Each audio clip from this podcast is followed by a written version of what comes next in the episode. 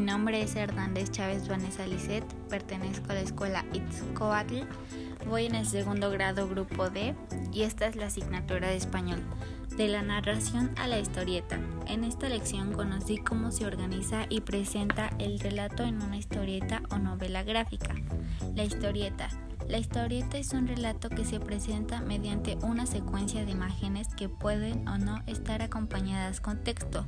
Las historietas o novelas gráficas se caracterizan por presentar de forma gráfica los elementos fundamentales de una historieta, como personajes, espacios, acciones, ambientes, etc. Mostrar propuestas gráficas que puedan llegar a ser artísticas, favorecer la lectura ágil de un relato, generar el hábito de la lectura. Recursos gráficos de la historieta, viñeta, plano y ángulo.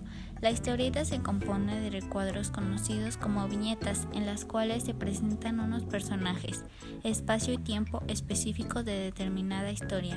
Cada viñeta se integra en una secuencia que se lee de izquierda a derecha y de arriba a abajo indicando cambio de espacios y tiempo. Con esto se establece una secuencia narrativa y se delimitan los sucesos en las historietas. El espacio entre cuadro y cuadro se llama calle. En la viñeta podemos encontrar globos o bocadillos que son los elementos que contienen las palabras o los pensamientos de los personajes. La forma de cada uno tiene su significado particular.